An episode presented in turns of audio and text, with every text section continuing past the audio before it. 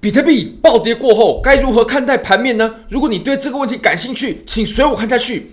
我们来看一下，我们在昨天，我们在之前的影片呢，我们有谈到，如果我们从上面这个箱体下破的话呢，那么我们下面箱体的下缘啊，很有可能就是这轮下跌的目标位。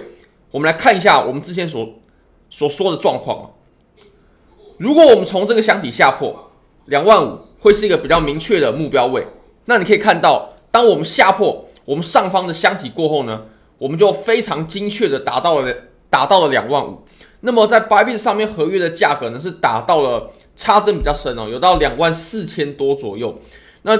那如果我们根据 Coinbase 的价格呢，是两万五千两百多，跟我们所说的两万五呢，就只有一点点的差距。那那大家可以看一下，这个是呃三天前所发的影片。那我们在之前的影片呢，我们也有很明确的谈到啊。像我们在三天前的时候呢，我们就有谈论过，如果这个箱体是派发的情况，那两天前呢，我们有复盘了，呃，比特币的波动情况哦，我们可以发现呢，目前的波动已经来到了历史的很低很低的水准了。那么，我们接下来出现大行情的几率就会大大的增加。好，那我们回到比特币当前的盘面，其实我们现在呢，这波下跌过后啊，已经完全改变了比特币在日线级别的趋势。什么意思呢？我们先把这条趋势线给画出来。这条趋势线，我们自从这波上涨的起点啊，也就是大概在一万六左右，一万六千多左右呢，然后一直到我们现在，你可以发现，我们之前每次回调的低点呢，它都会完美的在趋势线上面有产生一定反弹支撑的效果。不过，我们现在呢，我们已经下破这条趋势线了。那如果我们还有多头走势的话，趋势线是不会被跌破的。趋那么多头走势当中呢，一定画得出上升的趋势线哦。好，那现在破了，我们就可以显示我们多头的走势呢，在日线上已经消失了。再来，我们可以打开均线，打开均线，我们可以发现啊，目前我们在日线上的指数均线呢，它也呈现空头走势，也就是短期的均线在下。长期的均线在上，所以从均线、从趋势线来看呢，我们都已经走成空头走势了，在日线上啊，而且我们也下破了非常重要的关键位，也就是大概在两万八的两万八千五的这个位置。你可以发现呢，我们在两万八千五啊，前期它都有产生一定的阻力，那么我们随后呢，它是有产生支撑效果的。它下破了，我们就可以表示这个很明确的互换啊，已经完全守不住了。所以，我们从上述这三个理由呢，我们都可以辨别，比特币在日线上呢已经走成空头，原本的多头呢已经不复存在了。那最后，我们来看一下，如果我们把比特币它在上涨的过程当中啊，它所产生几个比较重要的点呢，我们都把它给标示出来。像你可以看到这几个点，比特币在走多头的时候呢，它会不断的创造 higher high，不断的创造 higher low。那我们当前呢、啊？你可以发现，如果说我们在接下来的行情呢，把这个点给跌破了，这个点如果精确来说，大概是在两万四千七百五美金左右，两万四千七百五十这个位置如果被跌破，那么我们按照震荡高低点啊，这个高低点啊所形成的多头趋势判断呢，它也会完全不成立。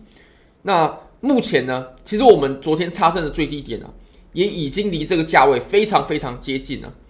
那当我们的日线级别转变趋势的时候，也就是由原本的呃多头或是震荡转变成现在的空头呢，我们就应该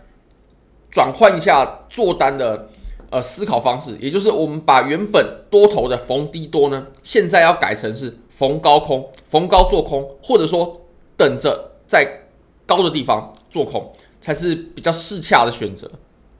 好，那我们现在呢，我们把图表呢切到小一点级别，我们来看一下小级别还有什么机会啊？那我来分享一下我个人的操作好了。我个人当然是不可能持有多单的。我们在前面你可以发现，空头的走势是非常强劲的，而且我们可以结合很多项数据呢，技术都可以知道，当前就是在走空头，所以我的多单其实早就走掉了。那么空单呢，我个人是没有开出来啊，因为我个人啦，我个人是觉得我们在过去的这段时间呢，它的量能表现并不是太明显，那昨天下跌的时候，我昨天也是比较早就睡了，所以我昨天它下跌的时候，至少在两万八千五到两万七的这段时间呢，我是都没有看着盘面的，那就失去了最好的上车机会啊。这段利润也是很大的。如果你是从比较上面这个地方，比如说震荡，或者说你已经下破了，哪怕已经下破了第一次之后呢，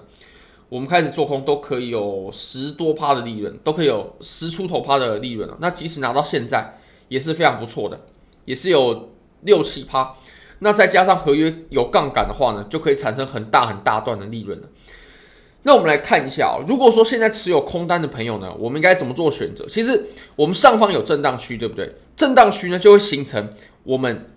如果说再往上测试的话，它就会形成空头的堡垒，也就是第一个堡垒呢。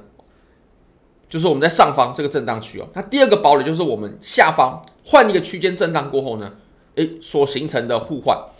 那目前这两个地方啊，我们可以看啊，比较重要的地方就是大概在两万八千六，两万八千六这个地方，如果你持有的空单哦是在两万八千六的上方的话呢，那我会认为你可以非常非常安心的拿着，就可以吃到我们一波的空头趋势，直到真的出现了比较看涨或者说空头比较危险信号的时候呢，再把它给平仓。